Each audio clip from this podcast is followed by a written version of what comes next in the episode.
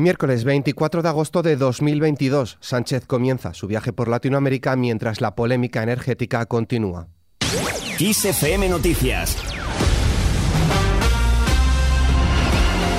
Sánchez llama a Rusia a retirarse de todo el territorio ucraniano. El presidente del gobierno, Pedro Sánchez, ha participado en una reunión virtual de la Plataforma Internacional de Crimea. Durante su intervención ha emplazado a Rusia a devolver a Ucrania tanto esta península como todo el territorio de este país que ha ocupado desde que lo invadió el pasado 22 de febrero.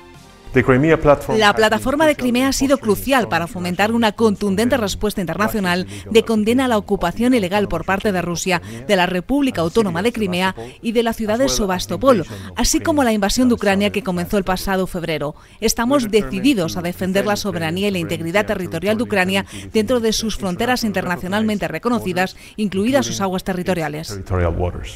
En esta misma cumbre, el secretario general de la OTAN, por su parte, ha vaticinado un invierno duro y una guerra de desgaste en Ucrania con batallas de voluntad y de logística. Por ello, ha instado a mantener el apoyo occidental a Kiev para que pueda resistir la invasión rusa y mantenerse como una nación soberana. El presidente del gobierno, Pedro Sánchez, tras la reunión, ha llegado a Bogotá en la primera etapa de su gira latinoamericana y trasladará al nuevo presidente de Colombia, Gustavo Petro, su pleno respaldo a las políticas de izquierdas que prevé impulsar y al intento de lograr la paz definitiva en el país. Al margen de esta línea continúa la polémica en materia energética. El gobierno ha cargado contra el líder del Partido Popular, Alberto Núñez Feijo, por su rechazo al decreto de ahorro energético y ha afirmado que si de él dependiera no habría gratuidad en el transporte público ni incremento de becas, dos políticas que forman parte de un plan que el Ejecutivo confía en convalidar. Escuchamos a la portavoz del Ejecutivo.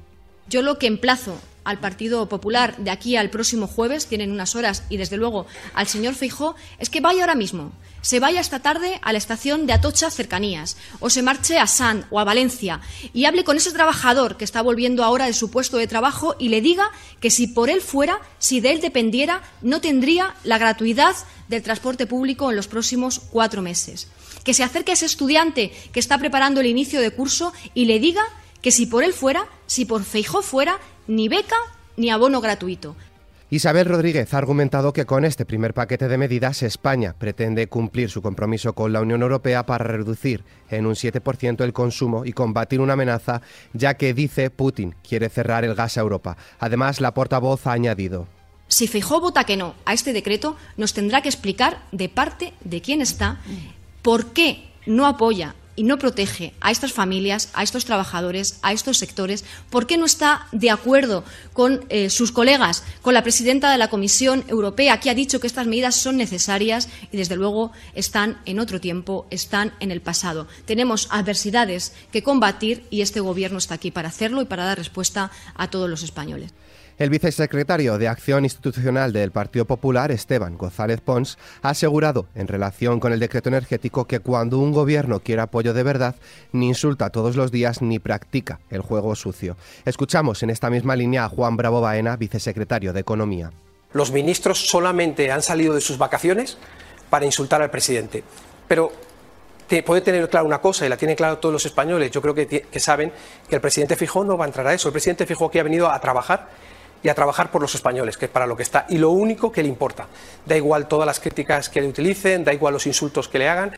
Por su parte, la presidenta del PSOE, Cristina Narbona, ha pedido al Partido Popular y a su presidente sentido de Estado y altura de miras de cara a la votación en el Congreso para convalidar el decreto ley del Plan Nacional de Ahorro Energético y que no haga, dice, demagogia con la energía nuclear.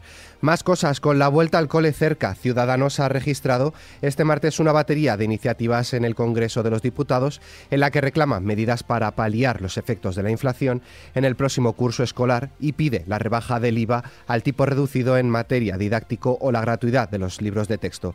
En respuesta, escuchamos a Isabel Rodríguez. Sin duda, el Gobierno eh, es consciente de las dificultades que atraviesan las, las familias y que, y que estamos atravesando como consecuencia de esta guerra y del incremento de los precios, del incremento del coste de la vida.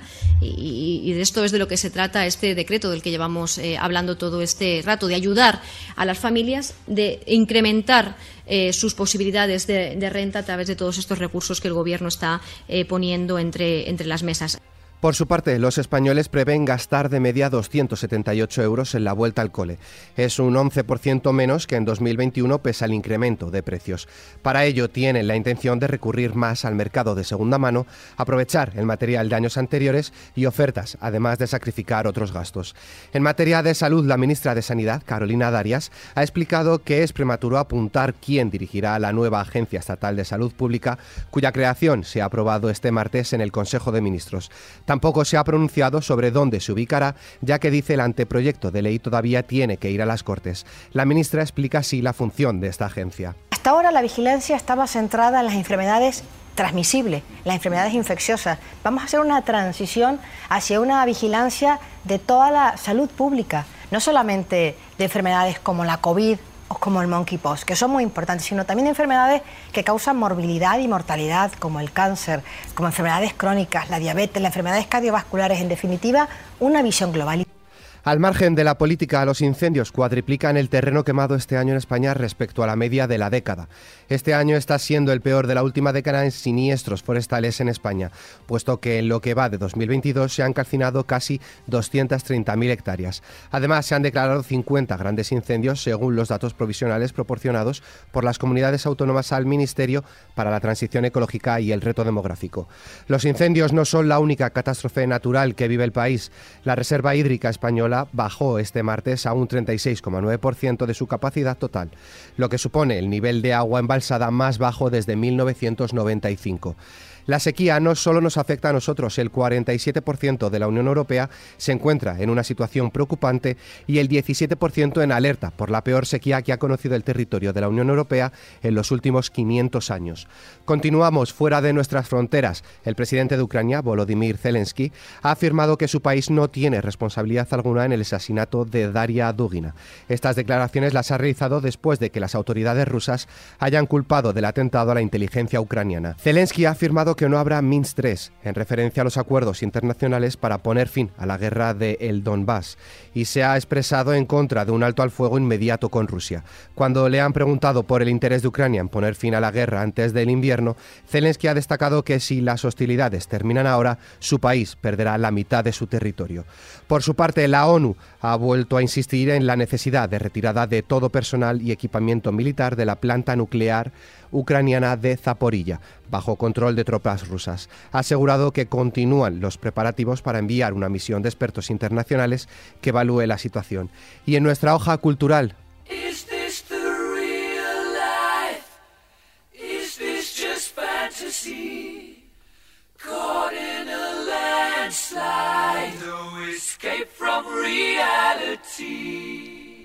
Hoy hace 47 años desde que Queen comenzara la grabación de toda una obra de arte que sigue sonando en las radios y dispositivos de todo el mundo. Bohemian Rhapsody es una canción que carece de la forma normalizada del resto de canciones comerciales. Sin estribillo cuenta con una introducción a capela, una balada, un solo de guitarra, una parte operística, una sección de rock y una coda. Como anécdota, Freddie Mercury tenía la canción preparada pero en su cabeza y también se dice que los componentes de la banda estuvieron grabando sin descanso durante 10 horas al día sus partes correspondientes, lo que resultó en 180 capas de audio. Con esta noticia, la cual podéis ampliar en nuestra web xfm.es, nos despedimos por hoy. La información continúa puntual en los boletines de XFM y como siempre ampliada aquí en nuestro podcast XFM Noticias. Con Susana León en la realización, un saludo de Álvaro Serrano, que tengáis muy buen día.